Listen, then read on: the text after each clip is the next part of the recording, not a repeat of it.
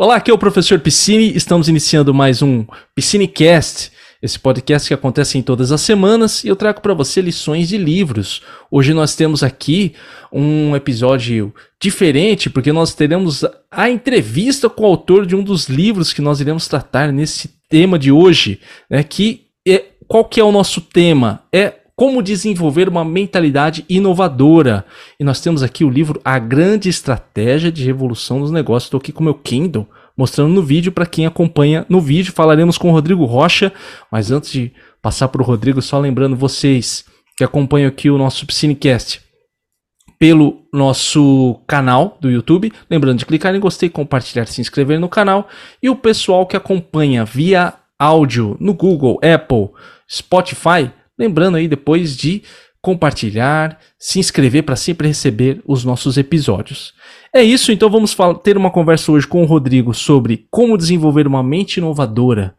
Como que você faz para ter essa mente inovadora, para pensar melhor, para procurar estratégias, para desenvolver uma capacidade de liderança? Teremos essa conversa aqui com o Rodrigo. Rodrigo, muito obrigado pela sua participação aqui no nosso Cinecast. Seja bem-vindo aqui nesse nosso espaço. É uma honra, professor, é uma honra estar aqui com vocês. Sou um grande é, admirador dessa troca de conhecimento. É, sou muito grato pelo que você faz aí pelas pessoas, querendo ou não, dividir conhecimento é, é, é uma das coisas mais prazerosas. Você está ajudando muitas pessoas a crescerem. Então, Show. é muito grato estar aqui com você. Valeu, muito obrigado aí, Rodrigo. Então é isso, né? Então, como eu falei inicialmente, nós vamos começar aqui Rodrigo escreveu esse livro aqui, né? Rodrigo Rocha, A Grande Estratégia de Evolução dos Negócios, Como Desenvolver uma Mentalidade Inovadora. E aí é o seguinte, Rodrigo, antes de iniciar né, no tema principal, eu acho importante um, um ponto que nós fazemos aqui no Piscinecast, que é a história da pessoa. Né? Porque você, o Rodrigo Rocha agora, CEO, né? Esqueci de mencionar, o Rodrigo, além do autor do livro, é CEO da Amil Dental. Então ele já tem essa experiência de liderança, já tem uma caminhada. E às vezes alguém que está escutando aqui a gente, ou assistindo, ele tem também esse desejo. E eu queria que você desse, falasse um pouquinho aí da sua idade, né? Se não for um problema, sua formação e descrever resumidamente seu percurso profissional até você se tornar agora CEO da Amil Dental. Não, perfeito. Então é, é, vocês vão perceber que zona de conforto é uma coisa que eu não gosto. Não gosto de estar no, no conforto, eu gosto de desconforto. Então, desde cedo eu, eu comecei a trabalhar é, já na Mil, na área de vendas. E eu costumo dizer que trabalhar na área de vendas é como se fosse uma escola, porque você está ali em contato com o cliente, com os corretores do, do, do, nosso caso, é uma escola, você aprende muito realmente. Você aprende produto, você aprende serviço, você aprende a se comunicar, proposta de valor. Isso foi uma escola, só que naquela época eu tinha um sonho de ir morar fora, de estudar fora do país. Estava é, acabando minha faculdade durante isso e fui morar nos Estados Unidos, onde em 2007 foi muito importante para mim, foi aprender inglês, depois eu fui fazer um, um, um, um MBA e ali eu comecei a entender também um pouco como funciona a cabeça dos Estados Unidos. Eu tinha vontade muito de, de fazer um trabalho voluntário é, em Kathmandu, é, no Nepal. É um dos lugares mais pobres do mundo. Eu fazer um trabalho voluntário lá. Também queria ir para a China, na época de, de, de boom de startups que estava surgindo. Só que a empresa abriu capital e eu acabei voltando é, para a empresa, onde eu fui. É, trabalhei em diversas áreas, em fusão e aquisição, é, produto, até que eu cheguei realmente na minha área de formação, que é marketing, e era a minha paixão. Então, eu comecei a, a, cuidar do marketing da organização aqui no Brasil. A gente acabou sendo vendido por uma empresa americana. Eu fui morar nos Estados Unidos de novo, onde fiquei cinco anos cuidando do marketing global da organização em mais de 130 países. E recentemente eu voltei para assumir essa cadeira é, de CEO da, da Mil Dental. Então, você vê que é como se fosse um. Eu vivo na mesma empresa, mas passei por como se fosse três empresas, uma empresa familiar, depois uma empresa que abriu capital e depois uma empresa que foi vendida americana. E eu aprendi muito. Você vê que uma zona de conforto não existe, onde eu saí daqui, fui para lá, fui para os Estados Unidos, voltei, fui aqui, fui assumir ali. Por quê? Porque eu tenho uma mente que eu gosto de aprender muito. Eu quero é, essa mente de, de, de, crescimento e de sair dessa zona de conforto. Além disso, eu sou é, escritor, como você bem colocou aqui É, esse é meu segundo livro. Eu tenho um, um, livro que eu escrevi em 2014 sobre sistema de estratégia minimalista. Escrevo para a Época Negócios também, toda semana. E sou montanhista, apaixonado por montanha, onde eu já, já subi duas das principais é, sete montanhas de, do cumes aí do, do, do, mundo. Então, o esporte também, o montanhismo principalmente, me faz é, é, crescer muito e, e, conectar nesse mundo corporativo de liderança. 10. Sabe uma coisa que eu vi no seu livro, o Rodrigo, que eu achei interessante foi que você não quis seguir administração pedido do seu pai. Isso, olha, veja só, é você colocou mesmo. no livro. É você mesmo. sabe que, que isso é. Eu gostaria só que você é, falasse um pouquinho disso, porque tem muita gente que acompanha o Cinecast que tá na faculdade. E aí o cara fala, cara, é, é, sabe, como se fosse um caminho que tem que ser aquele caminho. E muita gente também tá por influência dos pais. E você fez uma decisão ali. É isso, é isso. De não seguir. Então, Eu queria que você comentasse também uma coisinha que é o. Como que foi a reação? Porque teve uma reação ali, né? Muito difícil. É. Então, é, é, eu vou falar um pouco o que eu penso sobre isso e o que, que eu aprendi com tudo isso, tá? A primeira coisa é o seguinte, que a gente é muito influenciado pela sociedade, não só pelos nossos pais, pelos nossos amigos, pelo meio ambiente que a gente vive, que a gente vive. Então a gente tem modelos operacionais. O nosso corpo funciona como um computador. A gente tem alguns modelos operacionais ali, e esses modelos operacionais sofrem influências externas, tá certo? Que muitas vezes não são a nossa. E isso a longo prazo, se você deixar e não atualizar, e você não rever e fazer essa viagem interna de conhecimento e tudo mais, vai pifar. Vai pifar, ela vai parar de atualizar, porque não é o que você gosta, né? Esse, esse preço você vai pagar lá na frente. E o que aconteceu foi exatamente isso. Eu tinha, eu tinha um lado muito forte de criatividade, de comunicação, mas meu pai tinha um lado muito forte de não, você tem que fazer administração. Por quê? Porque era um viés de muito, se você for fazer marketing, publicidade, você não vai dar certo na sua vida. Sabe, mais ou menos assim, ou você vai ter que ser o melhor do mundo para poder ganhar dinheiro. A administração não é mais amplo. E eu fui, sinceramente, eu fui nessa pegada. Só que aconteceu, eu entrei na faculdade, comecei a ser infeliz, estudava coisas que não tinha nada a ver comigo, não me identificava, comecei a repetir. Aí eu vi os amigos entrando, avançando, e eu lá parado, e, e com vergonha de mim, com vergonha de falar para meus pais, acabava, estragou a relação com meus pais, até que um dia veio uma voz de dentro maior e falou assim: basta, você tem que tirar essa máscara. Sabe por quê? Porque, na verdade, a felicidade se você for parar para pensar, felicidade é o que você pensa, o que você fala, o que você faz, tem que estar tá alinhado. Tá certo? Se o que você pensa, o que você fala, o que você faz não está alinhado, isso não é felicidade. E estava exatamente isso. Eu pensava numa coisa, mas estava fazendo outra, comunicando outra e fazendo outra. E não estava alinhado. Então eu estava muito infeliz. Até que eu conversei com ele. Foi uma, uma das conversas mais difíceis da minha vida. E ao mesmo tempo foi uma, uma conversa libertadora. Porque depois daquele momento, a minha vida fez assim, ó. Eu fui fazer o que eu gostava, fui fazer publicidade, ia super bem na faculdade, ganhei até prêmio na questão de alguns anúncios que eu fazia. Depois eu fui me capacitar, quando eu ganhei o conhecimento e vi que marketing não era só isso, que eu tinha que me atualizar, eu fui fazer administração depois. Eu fui fazer outros tipos de curso depois. Que isso é muito importante. E isso é uma das coisas até que eu exploro no, no livro, que é a questão do ser humano versalista, né? Porque, querendo ou não, antigamente, os nossos pais, né, a, os nossos avós, era muito uma questão que você vai ter uma profissão, né, você vai ter um trabalho, você vai ter um casamento, era uma coisa só, era uma coisa linear. E isso não existe mais. Né? O mundo está constante, na verdade. Então, você, quantas pessoas não estão fazendo uma nova faculdade? Né, que tá, ó, você ouvinte que está fazendo administração, mas tem vontade de fazer uma comunicação e você vai ter que fazer. Um grande exemplo disso é o seguinte: se eu tivesse parado no que eu aprendi de marketing até hoje, eu estava morto. Sabe por quê? Porque o marketing mudou. Olha aqui agora, a gente está online, estou fazendo uma, um vídeo com você, a gente está falando de podcast. Podcast nem existia naquela época. Então, se o cara de marketing não entende de tecnologia e canais digitais hoje, ele está desatualizado. Entendeu? Então, essa questão de, de atualização tem que ser constante. Excelente.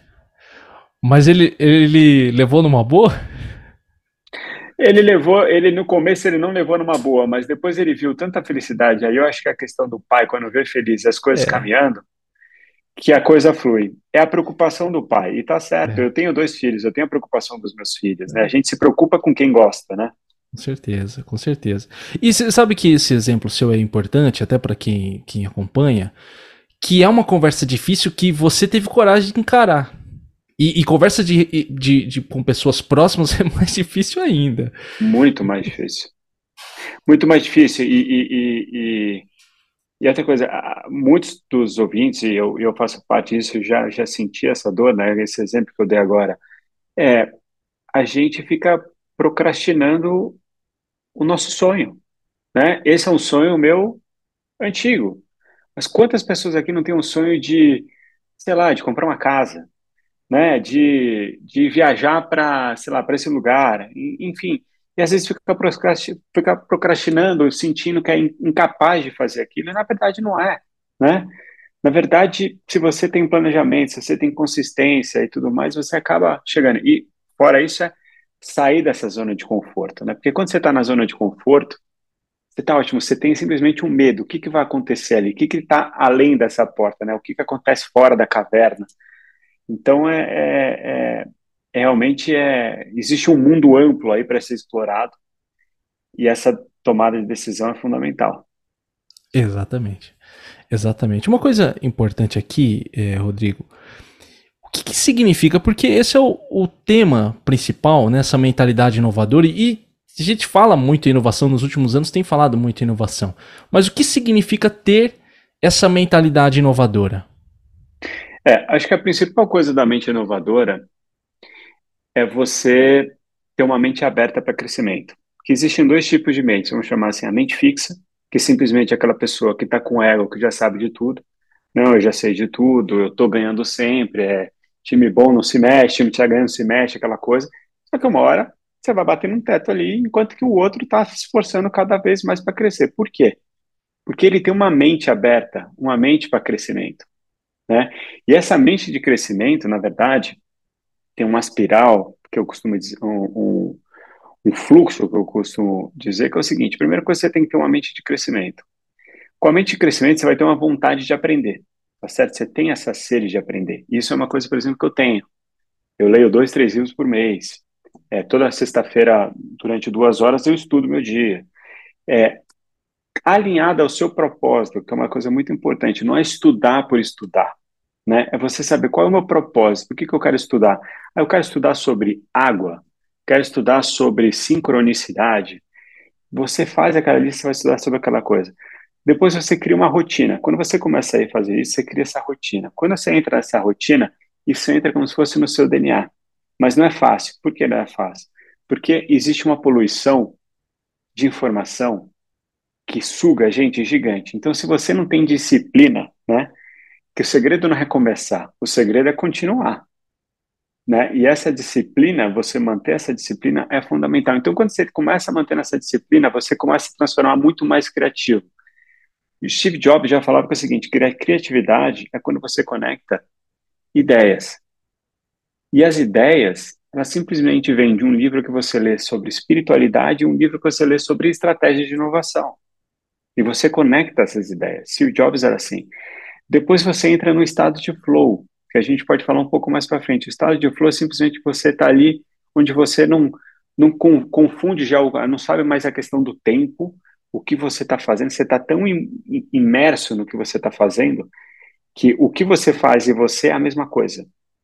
E aí você entra na questão do growth, do growth. Então, é assim, é uma coisa constante. Esse é um processo de evolução é, de mente aberta e de evolveness, né, como eu, como eu falo na questão do, do livro. É, exatamente. E chegando nesse envolvement que você falou, é, e você sabe que eu lendo o seu livro, e assim, o, o, mundo corporativo tem os seus termos, né? E aí eu, lendo o seu livro, eu, falo, eu aprendi muitos termos ali que eu falei, caramba, o, depois nós vamos falar sobre, por exemplo, do perennials, que eu falei, eu achei isso, eu falei, cara, o, o louco, isso aqui eu não sabia. Aí depois fui ver, pesquisar mais a respeito, muito interessante. Mas voltando nesse, no Involveness, que é um, um, um aspecto interessante que você colocou ali, que é o, o tema central até, né? O involveness. Por que, que você acha que esse método é importante para vencer em um mundo de transformação? E, e, uma coisa importante que eu quero perguntar para você é o seguinte, Rodrigo. Um, você vê hoje uma pessoa dentro do mundo corporativo, ela consegue se manter sem essa mentalidade inovadora? Que é uma coisa que eu fiquei pensando também agora quando você disse. Ou ela você acha que tá fora? Perfeito, não, acho que você tocou um ponto super importante. Primeiro, a questão do Evolveness, por que, que o Evolveness é tão importante, né? A gente não vive num mundo que o universo, na verdade, é um universo expansivo. Ele está em evolução. E você ir contra a evolução é você ir contra a essência da vida. A gente tem que estar tá em constante evolução. Né? Está no nosso DNA. Né? A gente tem que evoluir. A gente veio para cá para evoluir. Então, tanto a gente como uma empresa, se não tem essa mentalidade de crescimento, ela simplesmente vai morrer. Se você pegar das 500 maiores empresas da primeira lista que saiu da Forbes lá atrás, 477 empresas morreram, não existe mais. Você está falando de empresas como Kodak, né, que não quis acompanhar a fotografia digital. Você está falando de uma blockbuster que era fita VHS e não quis acompanhar uma corrida com uma Netflix com, com, os, com os streaming, com os streamings. Então, assim, por quê? Porque essas, essas empresas simplesmente têm uma mente fixa de, por ego, achar que são as melhores. Eu nunca esqueço uma, uma diretora de RH que eu tive o prazer de trabalhar junto, e ela foi da Nokia. Em 2007, ela estava na Finlândia, onde é a sede da Nokia, e uma reunião de conselho surgiu uma pessoa com iPhone. Tinha acabado de surgir um iPhone. Apple, lançar, tá, não sei o quê. E a pessoa trouxe falando assim: olha o que, que estão lançando no mercado. E todos deram risada e falaram: isso aí é para criança. Isso não é celular. E aí eu não preciso nem contar o que, que é a história que aconteceu depois. A marca desaparece, quase desapareceu e o iPhone explodiu. Por quê? Por arrogância, as pessoas não querem crescer. Então hoje, se a empresa ela não está revendo constantemente essa questão da evolução, ela não vai aguentar, ela não vai sobreviver. E quando a gente fala de evolveness, tem uma questão muito importante que é a questão da essência. Eu acho que as empresas, uma das principais coisas da, do evolveness é a essência. As empresas estão perdendo a sua essência. E elas estão perdendo a sua essência pelo seguinte, por causa do modismo. Hoje todo mundo fala de, agora, chat GPT, é não sei o quê, é não sei Então, lógico que você tem que acompanhar, mas tem que tomar muito cuidado com essa inovação por inovação, que isso é modismo, de você vai se distanciando do seu propósito, da sua essência. Tem uma pessoa que eu gosto muito, que é o Murilo, Murilo Gum, e ele fala uma coisa muito interessante, que a tendência, a maior tendência de todos agora é voltar para a essência. É de voltar, voltar realmente para o básico, né? E se você for pensar, isso serve para nós, seres humanos líderes também, porque a gente se perde, né? Eu costumo dizer que o ser humano, ele viajou para os oceanos, né? Fez é, as viagens aí Pedro Alves Cabral e tudo mais, os grandes descobrimentos. Depois ele foi para o espaço, né? As corridas. Só que o ser humano simplesmente esqueceu ou teve medo, né? Por ser o mais difícil, para fazer a viagem mais importante da vida dele, que é a viagem interna que é a viagem, sabe, de você fazer uma viagem interna, de se conhecer, ir para a sua essência. E eu acho que as empresas estão perdendo isso. Então, quando a gente fala da questão de inovação, o que me preocupa muito, primeiro, as empresas sim têm que pensar nessa questão de inovação, e dois, elas não podem fazer inovação por inovar. Isso é modismo. E elas têm que botar o cliente no centro do negócio realmente para entender a dor do cliente, para aí sim fazer uma questão de uma inovação que pode ser um, simplesmente uma melhoria de processo até realmente uma tecnologia que vem trazer para poder poder fazer é, é, é, o melhor para o cliente. Agora, uma coisa que a segunda pergunta sua que é muito interessante é que você falou, mas isso realmente é fácil acontecer dentro de uma empresa? E a resposta eu vou te falar é não. Você sabe por que, que é não? Porque é o seguinte: toda grande inovação dentro de uma empresa existem como se fossem os antivírus, igual o nosso computador. Quando vê uma coisa nova, ele já surge para tentar matar aquilo. Porque essa inovação, vai tirar um monte de gente da zona de conforto.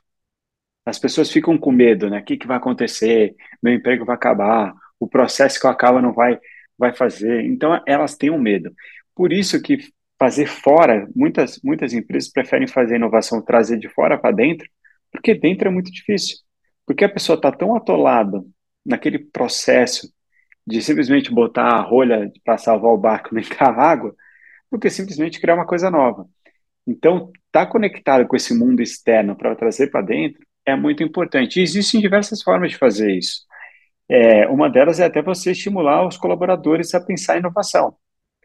Tem empresas como o Google, como a 3M, como o próprio Facebook, que disponibiliza 10 a 15% do tempo dos funcionários para pensar em projetos pessoais, onde as pessoas fazendo com que gostam ali, projetos pessoais, e conseguem investir e trazer inovação dentro da organização.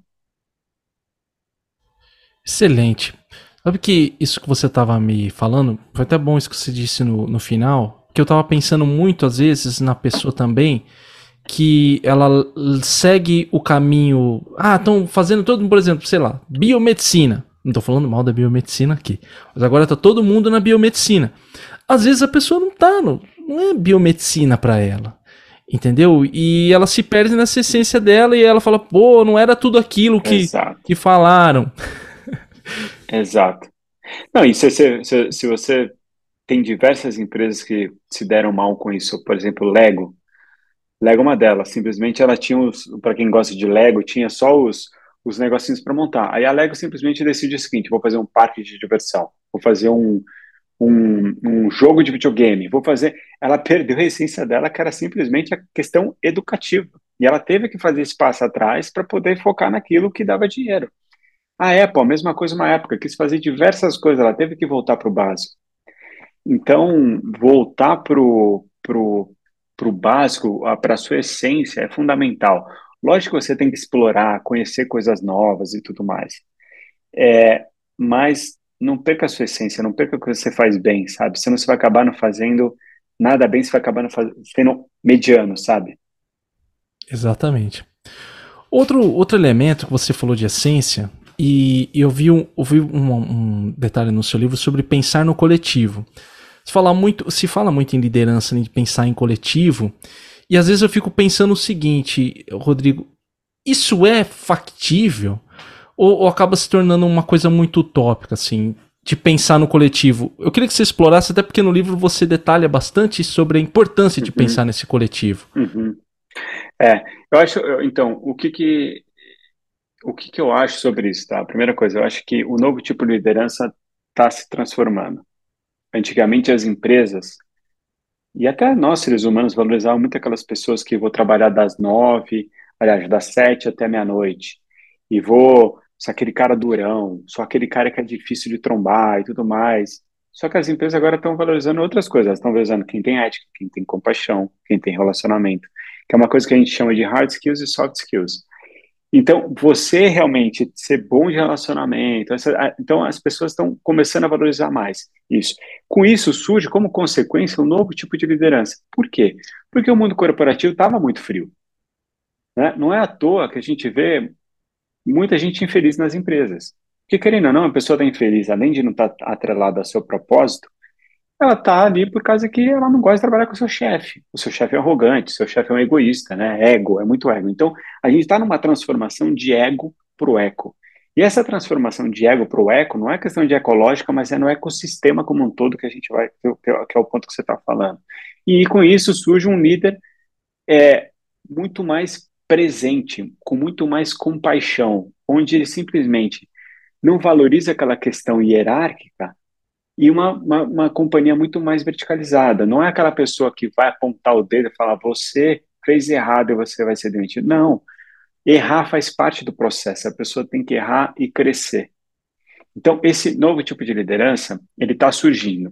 E aí o que acontece? Quando eu vejo algumas empresas começando a pensar no ecossistema como um todo, eu vou te dar um exemplo que é o, um, um autor que é o papa da estratégia, que é o Michael Porter, ele tem uma das estratégias que ele, ele lançou até um livro sobre isso e que foi muito pouco explorado, mas quando eu vejo ele falando isso, eu falo que realmente o mundo, de uma certa forma, está mudando. E eu vou te dar um exemplo. Quando ele fala que as empresas têm que fazer valor compartilhado, que o novo tipo de ações sociais tem que ser o seguinte, em, traduzindo para o português nosso aqui, você ensinar as pessoas a pescarem, não simplesmente dar o peixe. Né? Um exemplo grande, você pega uma Nestlé, onde a Nestlé vai nos micro fazendeiros e dá tecnologia, dá treinamento para essas pessoas, que como consequência ele vai melhorar a produção dele, vai aumentar a capacidade.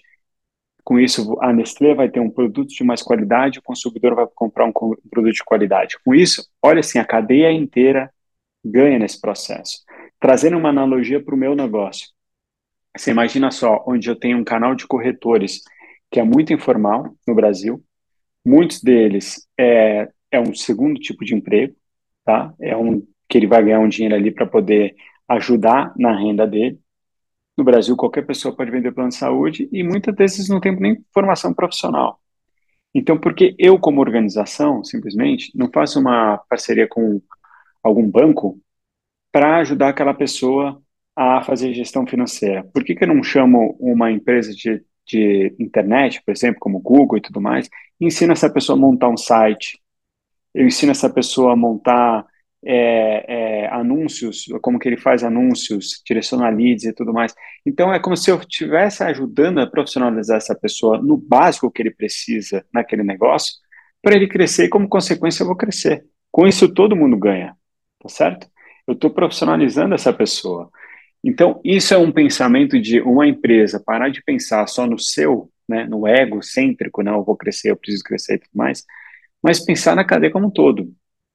Então, é, é possível de fazer. Se você me perguntar, todas as empresas estão, fazendo, estão prestando atenção? Não. Mas eu acredito que com esse novo tipo de liderança surgindo, isso vem acontecer. Entendi. Pessoalmente, você acha que a, a pessoa é capaz de desenvolver isso? Uma, uma pessoa assim. Vamos, vamos ao exemplo drástico, mega egoísta. eu acho, eu acho, eu acho o seguinte. É, eu vou falar de coração. Eu acho que cabe. As, as organizações ainda estão muito duras, tá? Elas estão muito duras e elas duras porque elas sofrem pressão de todos os lados. Mas é, o ser humano, que eu acredito, esse tipo de liderança, que é um ser humano mais de compaixão, que eu tenho visto, ele sim vai começar a pensar no todo. Ele sim, algumas empresas já estão começando a pensar no todo. Mas não é a maioria. Vamos chamar de 10, 15, 20%. Então, assim, estamos longe disso. Mas eu acredito. Pelo menos eu estou lutando essa bandeira e estou tentando convencer e evangelizar todos os líderes para poder, entendeu, ser menos gelado, menos frio esse mundo, o mundo corporativo, ter mais compaixão, as pessoas serem mais felizes, estar atrelado a mais seu propósito e realmente pensar no ecossistema como um todo. Não, é, é, com certeza. Você sabe que você falando sobre isso e lendo o seu livro, nós estamos com uma série aqui no, no Piscinecast que nós estamos tratando os sete hábitos das pessoas altamente eficazes, o clássico, né? E, e o Stephen Covey fala muito disso. Uhum. E às uhum. vezes eu, eu, pessoalmente eu fiz essa pergunta para você que eu fico olhando aquilo e falo, cara, mas isso é possível para uma pessoa desenvolver? E é igual você disse, eu acho que isso foi perfeito, entendeu? O, vai ter esse cara que ele vai, entendeu? Que ele vai e a empresa abraçar isso, né? A empresa é abraçar é isso. isso né? Que é um é isso. importante. E, e, mas é o que a gente tem que lembrar que é o seguinte: a empresa nada mais é do que um conjunto de CPFs, né? Um CNPJ é, é um conjunto de CPFs, são, são pessoas. E pessoas têm os dois lados, né? Tem pessoas que não são boas, e outras são menos boas, outras são boas. E eu acho que se cada um fizer os seus bem feito e sem olhar no próximo, falar, putz, mas ele não faz e eu vou continuar fazendo, é, não vai dar certo. Um exemplo disso é o seguinte, é, há muito tempo atrás, nos anos 90, Nova York, a cidade de Nova York era uma cidade perigosa e era toda pichada. Então, é, você chegava lá, parecia que aquilo era largado mesmo, sabe? E aí entrou um novo prefeito, que foi o Giuliani, e ele simplesmente foi radical e fez uma coisa que era tolerância zero. Ele deixou tudo limpo E ele fez uma coisa de coletividade, onde se alguém visse uma coisa suspeita, não sei o quê, já chamava a polícia e tudo mais. Então, por você criar um ambiente já limpo, a pessoa, querendo ou não, já fica com uma vergonha de fazer alguma coisa ali errada, sabe? E é mais ou menos é quando você faz essa questão da sua essência tocando o seu, você vê que está fazendo certo, aí você vai conseguindo mais pessoas, mais pessoas, as pessoas simplesmente se afastam. Elas saem automaticamente, elas são expelidas assim do, do negócio. Exatamente, exatamente. Muito, muito bom. Muito boa essa lembrança do Rudolf Giuliani. Tem um, uma biografia dele interessante que ele fala a respeito disso. E você uhum. esteve lá nos anos 90 em Nova York correndo risco, né? pois é, eu já, já tive lá correndo risco e já vi assaltos em Nova York. Mas é uma cidade maravilhosa. Para crescer, para ver que é impressionante, uma cidade viva. Você vai num lugar, é, tem uma loja, quando você viu, já é outra loja e aí vai. Um dia a moda é rosa, outro dia a moda é azul, entendeu? É assim. Foi bom até a gente entrar nesse assunto, porque a gente vai entrar aqui nessa nova economia e você fala desses modelos operacionais que você chegou até de mencionar inicialmente, e aí eu fico pensando, é, há espaço nessa nova economia para esses velhos modelos operacionais? E, eu, e, é possível, você sabe que eu estou jogando muito pro pessoal, porque é até um estímulo para as pessoas às vezes que ouvem e assistem. É possível você se tornar um perennial? Esse é o termo que eu uhum. aprendi com você ali, que é. foi muito interessante. sim, sim. É, é, eu acho que a velhice, na verdade, não, não existe. Sabe, se você tem uma mente uma mente aberta, de crescimento, apaixonada por viver e sempre querendo aprender, uma das coisas que eu faço, tá? Que eu aprendi é, é trabalhar com gente jovem. Eu gosto de trabalhar com todas as gerações possíveis perto de mim. Desde o mais velho, desde o mais novo, de geração Y a Z, a Millennials, ao que você quiser chamar. Eu gosto. Por quê? Porque eu aprendo muito com eles. E eu sugo tudo com eles. Aí é, eu chego no meu filho, no meu sobrinho, e falo: quais são os aplicativos que você está usando? Faço isso mesmo. Aí ele fala: estou ah, usando isso aqui, Discord, não sei o que. Eu falo: mas o que, que é isso? Me dá uma aula sobre isso. E ele vai me dar uma aula sobre isso. E eu entro e começo a fuçar. Então é aí que eu começo a pegar. E olha, eu já tenho 42, mas quando tiver 50, eu vou ser igualzinho, vão ter outras tecnologias. Então, quando chega uma questão de chat GPT, que agora está na moda, todo mundo falando e tudo mais, e você simplesmente ignorar isso e não querer nem saber o que, que é isso, é, é, é, provavelmente você está indo contra a evolução. Eu não estou dizendo que isso vai ser bom ou ruim. Eu acho que, como qualquer tecnologia que vem, depende do ser humano, né? O ser humano que vai dar a vertente tanto para a direita como para a esquerda. Ele pode simplesmente usar isso para diminuir 6% do, do custo da saúde no Brasil ou no mundo, ou simplesmente pode ser um cara que pode criar essa tecnologia para criar fake news e criar imagens como criaram do Papa, né, usando roupa é, moderna, ou Trump que foi preso lá na rua. ser humano, ele vai usar para o bem ou para o mal, e é sempre assim, né, o ser humano que, que vai estar tá ali. Então, você ser perêneo, assim, é, é é você simplesmente ter essa mente jovem, de você sempre querer estar aprendendo, de você estar próxima dessas pessoas. E, sinceramente, isso todo mundo é capaz. Todo mundo é capaz. Então, é, é, eu recomendo vocês, ouvintes aqui, é, conversa com as pessoas, conversa com seu filho, pergunta para ele, o que, que, você, que, que você vê aí no YouTube? Quais são os canais que você vê no YouTube? Quais são os jogos que você joga? Experimenta, entendeu? Experimenta, não é alguma coisa que vai... E aí você vai começar a entender, isso vai melhorar até sua relação com eles. E aí é muito interessante quando você vê numa organização como um todo que é a primeira vez na história que a gente tem quase todas as gerações trabalhando juntos, existe um choque de gerações. Porque tem pessoas, exatamente o que você falou ali dentro, que são mais velhas, e que vai falar, cara, o que, que você está falando de, de tecnologia? O que, que você está falando de, de, sei lá, super aplicativos? Ou que a internet vai morrer, ou que e-mail não serve mais, entendeu? É, é, E aí, e aí você vai entender que o cara simplesmente não usa mais e-mail, o cara só usa o WhatsApp, nem responde. Aí, como, como as coisas vão mudando, telefone fixo, que telefone fixo? As empresas precisam de telefone fixo, entendeu? É, é muito importante você estar próximo, entendendo essas coisas que estão acontecendo. E aí você se transforma nessa pessoa que não tem geração, você está em todas as gerações. Você, você tramita desde uma pessoa de 17 anos até uma pessoa de 60 anos. 70, 80. Isso, isso, exatamente. E você sabe que agora a gente, eu quero entrar num assunto com você, uma provocação, é verdade. O que que acontece? Você colocou lá que é importante ser útil ao emprego que se possui. É fundamental ajudar a empresa no processo evolutivo que sempre será disruptivo. Eu fico pensando no seguinte, é, Rodrigo, é, de que forma uma pessoa que às vezes também ela está vislumbrando um caminho de liderança, de alto cargo de liderança, entendeu? Tem muita gente que está aqui que está no mundo corporativo e de que forma ela pode ser útil ao emprego sem perder de vista a sua família, o desenvolvimento pessoal, o seu lazer, além de estar tá dentro dessa, dessa nova economia, se desenvolvendo, aprendendo, é possível uhum. isso? Eu, eu, eu tô eu, só para é possível. Um importante que assim, porque às vezes o mundo corporativo ele pode ser feroz.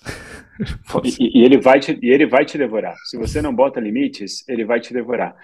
Só que aí eu quero fazer uma analogia que eu, eu amo esportes. E aí eu vou te fazer uma analogia que é o seguinte: um atleta tem uma coisa que é mais importante do que o treino e o jogo, que se chama o repouso e o descanso. O, disposo, o, o, o descanso e o repouso, a recuperação, vamos chamar assim, é tão importante ou faz parte do que o treinamento e do jogo, porque senão ele vai quebrar. Essa conta, ela vai chegar uma hora. Eu não estou falando que você tem que trabalhar muito. É, você tem que trabalhar muito, mas você tem que trabalhar com foco. E aí eu vou falar o seguinte: eu quero que você, é, é, ouvinte aqui, faça um, um teste.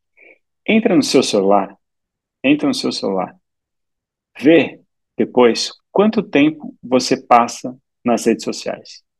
A média mundial é de 5 a 6 horas. 5 a 6 horas.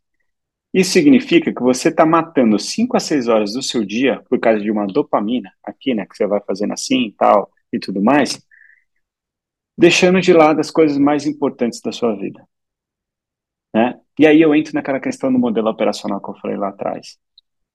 Nós temos um modelo operacionais. Esses modelos operacionais é o seguinte: você pode ter alguns. Financeiro é um, família é outro, saúde é outro, espiritualidade é outro, é, estudo pode ser outro.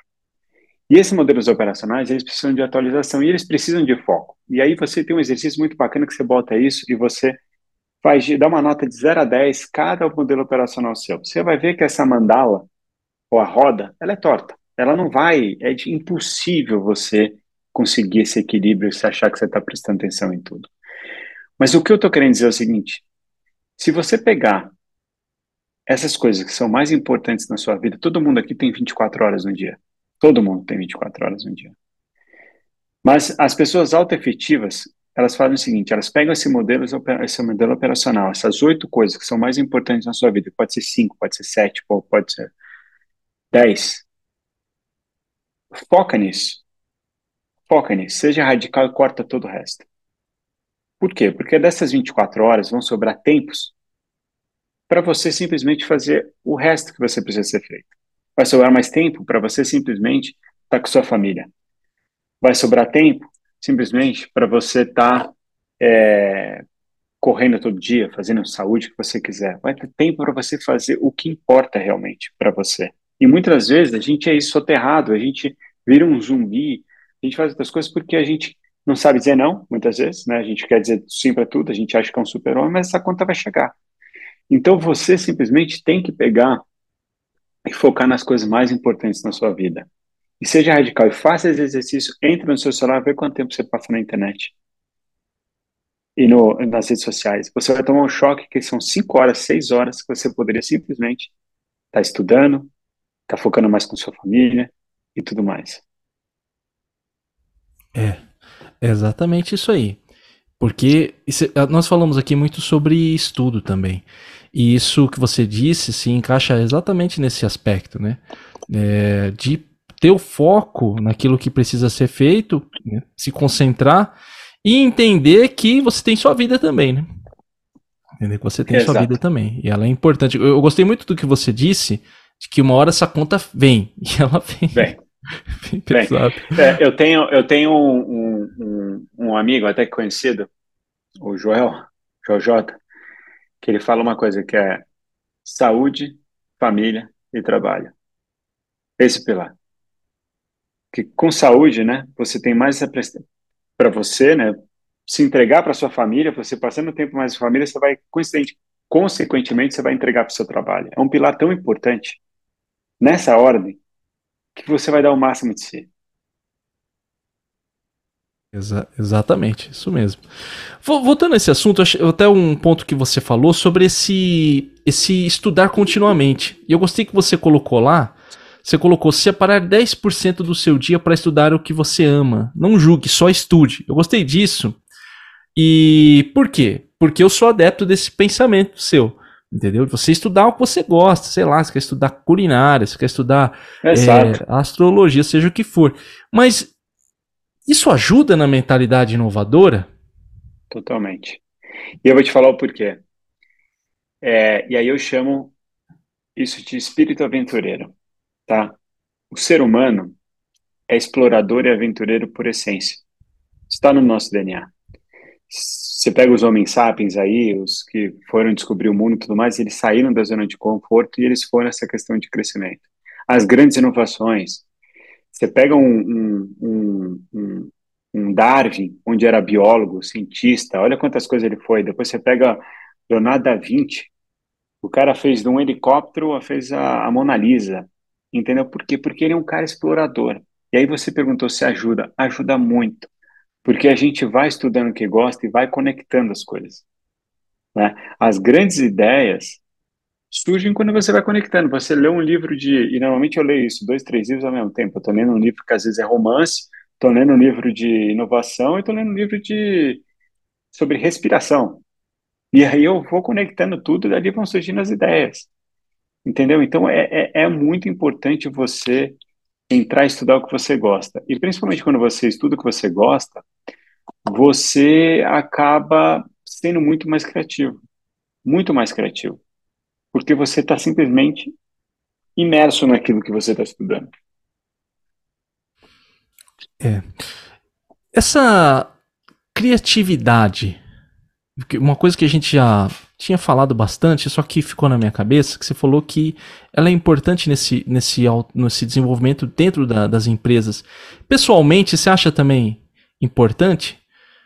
Assim, a criatividade? É, de uma forma, eu digo assim, estudar de maneira, igual a gente falou aqui, estudar, sei lá, culinária, astrologia, pro, pessoalmente, para pessoa, sem ser aplicado no, no trabalho. Acho, acho muito importante eu acho muito importante porque isso, querendo ou não, ele vai te fazer bem, ele vai te deixar mais feliz, vai ter conectado com sua essência.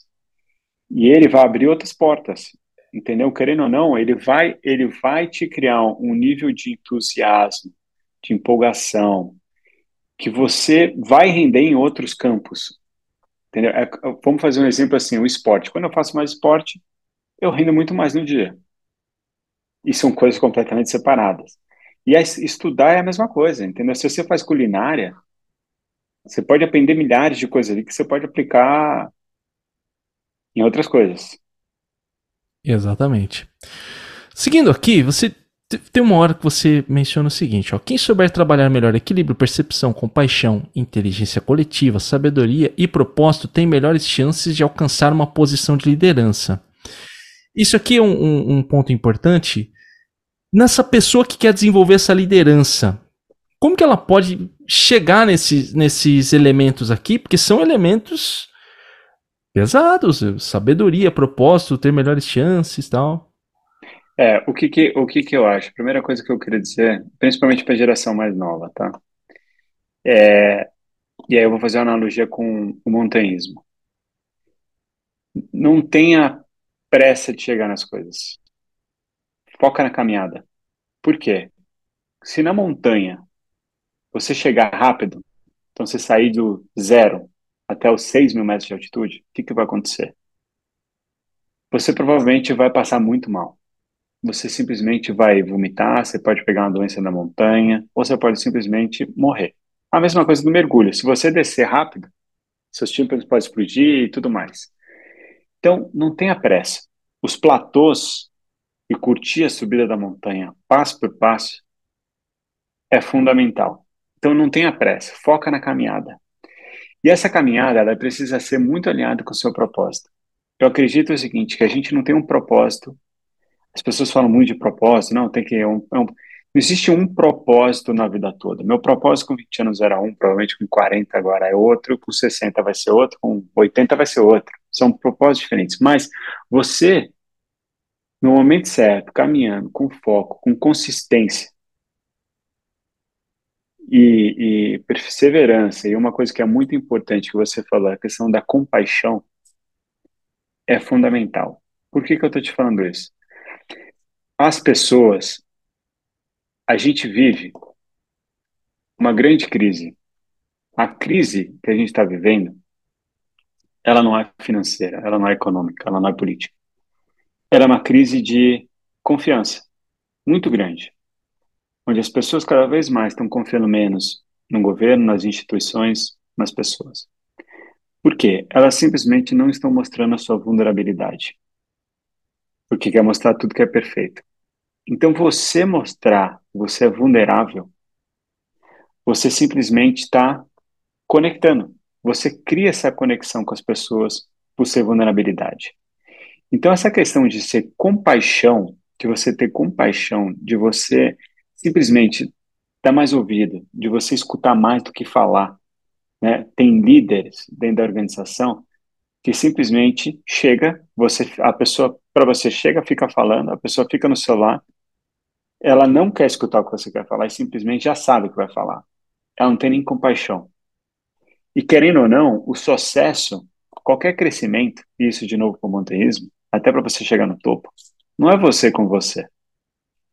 Você tem as pessoas para te ajudar no caminho, né? E a empresa é a mesma coisa. O sucesso é coletivo. E para esse sucesso ser coletivo, as pessoas precisam ter compaixão. Eu gosto de fazer uma analogia muito grande com o Circo de Solé. O circo onde todos fazem tudo ao, mesmo tempo. Então, assim, uma hora, o cara que era o palhaço que estava na frente, que todo mundo está rindo, é o cara que está lá atrás, simplesmente limpando ou tirando a fantasia de outro cara. O cara que era o trapezista que estava ali na hora é o cara que estava depois puxando a cortina. Todos fazem todos, todos tão, vão ter o seu momento, mas eles trabalham e sabem, apoiam o, seu, o momento do outro. Então, isso, isso é uma das coisas importantes para essa questão de ter compaixão na organização. E essa caminhada, ela precisa ser constante. É difícil? É muito difícil. Não é fácil. Por quê? Porque o mundo corporativo, como você bem colocou, ele te devora. Ele te devora, ele pode te levar para outros caminhos, mas se você tem sua essência, foca a sua essência com seu propósito, com compaixão, independente do que você fazer, e aprender, não desiste, porque todo mundo aqui vai errar, todo mundo vai falhar. Eu já errei um monte na organização, mas levanta a cabeça e aprende. Entendeu? E aprende rápido. Você não vai cometer o mesmo erro duas, três vezes, né? Mas é, segue o caminho com foco, que você vai chegar lá. Exatamente. Isso que você disse de manter a esperar as coisas, que é uma coisa importante, e tá alinhado com o foco, né? Que é uma coisa que está sumindo. Como professor, atendendo tantas pessoas aí, a gente percebe que o foco é o grande problema. E, e aqui você fala do flow, queria que você trabalhasse um pouco mais. E como que esse foco presente é importante no desenvolvimento dessa pessoa que quer chegar nessa liderança, da própria empresa, né, de desenvolver o foco dos, do, de quem está trabalhando com ela ali, como que isso ajuda? É, porque acontece o seguinte, a nossa, a nossa mente, ela funciona como se fosse uma máquina do tempo. Você já parou para pensar nisso? A gente viaja no tempo. Ou a gente está preso no passado, nos erros que a gente cometeu, falando, putz, não sei o que, aí a gente traz depressão, né, e ansiedade. Ah, não, mas dá mais depressão. Ou a gente está preso no futuro, pensando, tem que entregar isso aqui daqui a cinco anos, fazer um planejamento, planejamento de cinco anos. Eu não sei nem o que vai acontecer daqui a um ano. daqui a um negócio. E a gente tem que entender que assim, o futuro começa agora, né? A única coisa que a gente tem controle das poucas coisas é o agora.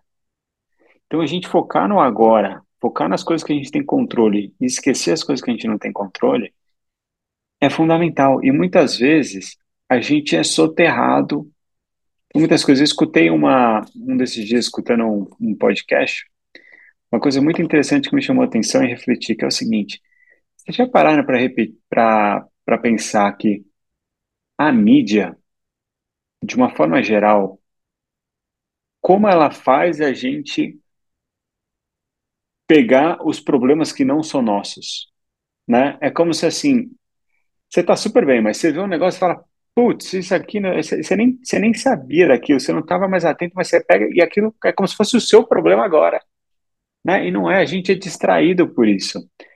Por quê? Porque a gente não está no foco no presente, a gente não está focado nas coisas que a gente tem controle. Então a gente tem que focar no que a gente tem controle.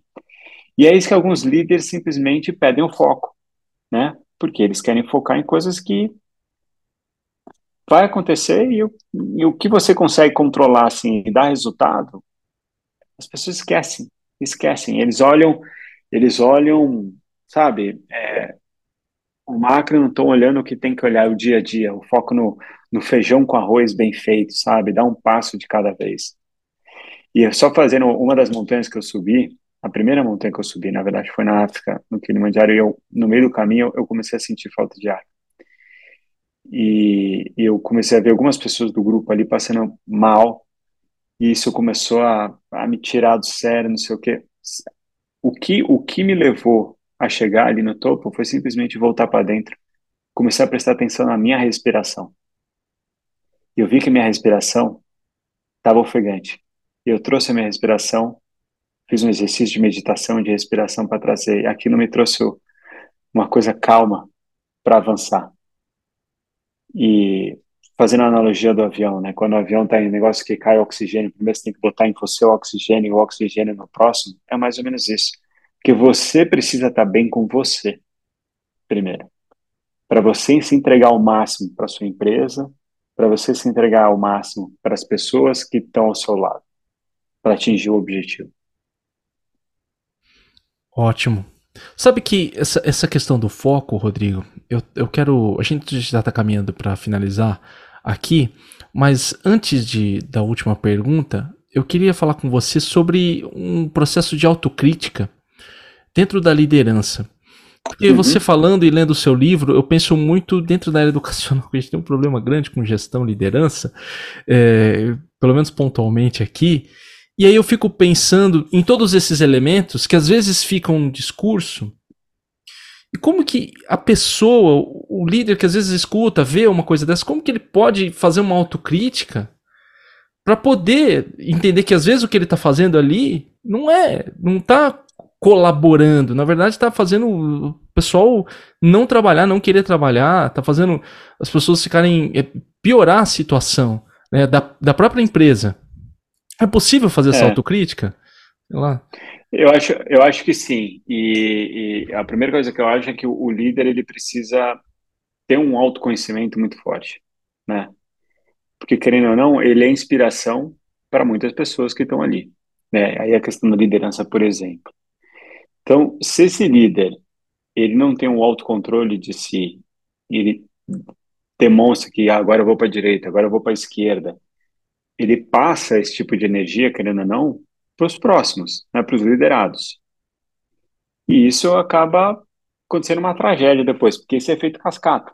Né? Essa insegurança é um efeito cascata, ou essa pressão que a gente está falando, e aí vai, é, é efeito cascata. Então, o líder ele está presente e ele realmente é, é, perceber os seus atos, a sua, a sua atitude, sabe? Tentar olhar um pouco ele de fora, como ele está agindo como ele está percebendo, como as pessoas estão percebendo ele, né? Um exercício muito bacana é, é, é, você simplesmente fazer um feedback 360. Você sentar com uma pessoa e, e falar, olha, o que, que, você acha de mim, né? O que, que eu posso melhorar? E ao mesmo tempo você dá o feedback para a pessoa, porque a gente fica cego. Às vezes eu acho, você acha que você é conhecido por sete coisas e você é conhecido por outras três coisas que você nem imagina. Então é, é, é, muito importante alinhar essa, essa expectativa, sabe, essa, essa visão. E isso só dá com esse momento profundo de reflexão, de reflexão, e que muitas vezes o líder ele não tem esse momento de reflexão, ou ele não aceita né, esse momento de reflexão, ou ele não aceita esse momento de reflexão. E aí vem a questão do ego que a gente falou e tudo mais, que isso precisa acabar. Isso precisa acabar, porque querendo ou não, a gente é exemplo, a gente precisa, a gente está numa função que a gente precisa é, preparar pessoas melhores, sabe? A gente precisa para preparar pessoas melhores. Não, não, várias pessoas que trabalharam comigo simplesmente saíram da organização e foram abrir os seus negócios depois. E são graças, são amigos até hoje. Entendeu? É, é, eu errei também muito no, no caminho, como todos erram, mas eu, eu aprendo muito, sabe? Eu, eu, eu tento aprender com todo mundo nessa, nessa, nessa jornada. É uma, é uma, é uma, é uma mão dupla, vamos chamar assim. Ótimo. É. É, é como você disse, né? Um, um, um, algo a ser trabalhado ao longo da vida. É, mas é importante essa abertura que você falou, sabe? Essa abertura fundamental para poder se desenvolver. Agora, para uhum. encerrar aqui, Rodrigo, se você estivesse iniciando hoje, você está iniciando hoje, está lá, jovem, na carreira corporativa e você quer chegar num alto cargo de liderança, como alguns aqui que acompanham a gente, o nosso trabalho. Quais competências? Nós já falamos de algumas aqui. Mas assim, eu queria que você fosse bem prático. O que você faria? Que caminhos que você. Ah, eu vou lá, eu vou fazer esse curso aqui, vou fazer essa faculdade. Quais que você considera importante para chegar onde você está hoje? É, eu acho, eu acho algumas coisas que eu vou falar. A primeira coisa é você se autoconhecer. Essa é a primeira coisa. Você realmente fazer um trabalho de autoconhecimento. E isso pode ser através de uma meditação, pode ser através de psicólogo, você procurar um psicólogo, um psiquiatra, o que for. Um coaching. É muito importante. É muito importante, porque isso vai te ajudar em muitas coisas, vai, vai ajudar, vai, vai te transformar numa pessoa melhor. E você sendo uma pessoa melhor, você vai ser melhor na sua casa, você vai ser melhor no seu trabalho, com seus amigos. Então, é, é, é, essa, é, essa é a primeira coisa. A segunda coisa que eu aprendi com um grande líder da nossa organização, falecido, e eu perguntei uma vez para ele, é, que, que um grande líder tinha que ter? E ele falou uma coisa que eu nunca esperava. Ele falou bom senso. Bom senso. Isso me marcou, sabia? E isso eu vejo que as pessoas realmente se perderam e vi que o cara era visionário. Hoje ninguém mais tem bom senso para nada. Então você ter bom senso para poder saber julgar as coisas e parar de ser às vezes no automático é muito importante. E isso que vai se transformar num lado humano, um ser humano realmente, sabe? Porque você tem bom senso. Então, você na sua carreira, é isso mesmo. Seja humano. Você pode conhecer o que você quiser, você pode ter quantos mestrados, MBAs, não sei o quê, mas quando você se relacionar com o ser humano, seja apenas mais um ser humano. Tenha compaixão, tenha bom senso. Porque é isso que eu recomendo. O resto vai ser consequência. E a última coisa que eu falei no livro, que eu não, que eu não falamos aqui, mas é uma recomendação que eu tenho, é garra. Garra. E eu vou falar o seguinte. Gosto muito de futebol. Fazendo uma analogia de novo. Você pega o Messi e o Cristiano Ronaldo. O Messi, ele tem um dom. Ele tem um dom. Nasceu com 13 anos, já sabe jogar futebol, foi pro Barcelona, só foi preparado ali para jogar no TikTok. No TikTok deles lá. Cristiano Ronaldo não, ele foi garra, preparado, ele estudou, ele não parou de estudar nunca ali, para poder realmente ter aquela garra, disciplina para se transformar no melhor cara possível de futebol. Isso mostra uma coisa, que o sucesso é treinável e é possível para todo mundo. Se você tem garra, bom senso, né, disciplina, você vai chegar longe. Você vai chegar longe. Excelente, muito bem. Aí fica a recomendação aí para as pessoas que estão nesse caminho de liderança, esse caminho corporativo. Quero agradecer mais uma vez aqui Rodrigo Rocha por estar presente aqui. CEO lá da Mil, escreveu o livro A Grande Estratégia, tá com a luz aqui, de evolução nos negócios. Lembrando que o link para o livro do Rodrigo está embaixo da descrição desse podcast no YouTube e também da descrição do podcast se você está no Apple, no Spotify. E com o nosso link da Amazon, comprando pelos nossos links, você ajuda a manter o nosso projeto. Muito obrigado quando você compra pelos nossos links. Obrigado, Rodrigo. É isso, hein? Foi uma honra, uma honra estar com vocês, uma troca muito boa. E, de novo, aprendi muito aqui com vocês também. Show. Então é isso, pessoal. Nos vemos num próximo episódio. Um abraço e até mais. Obrigado.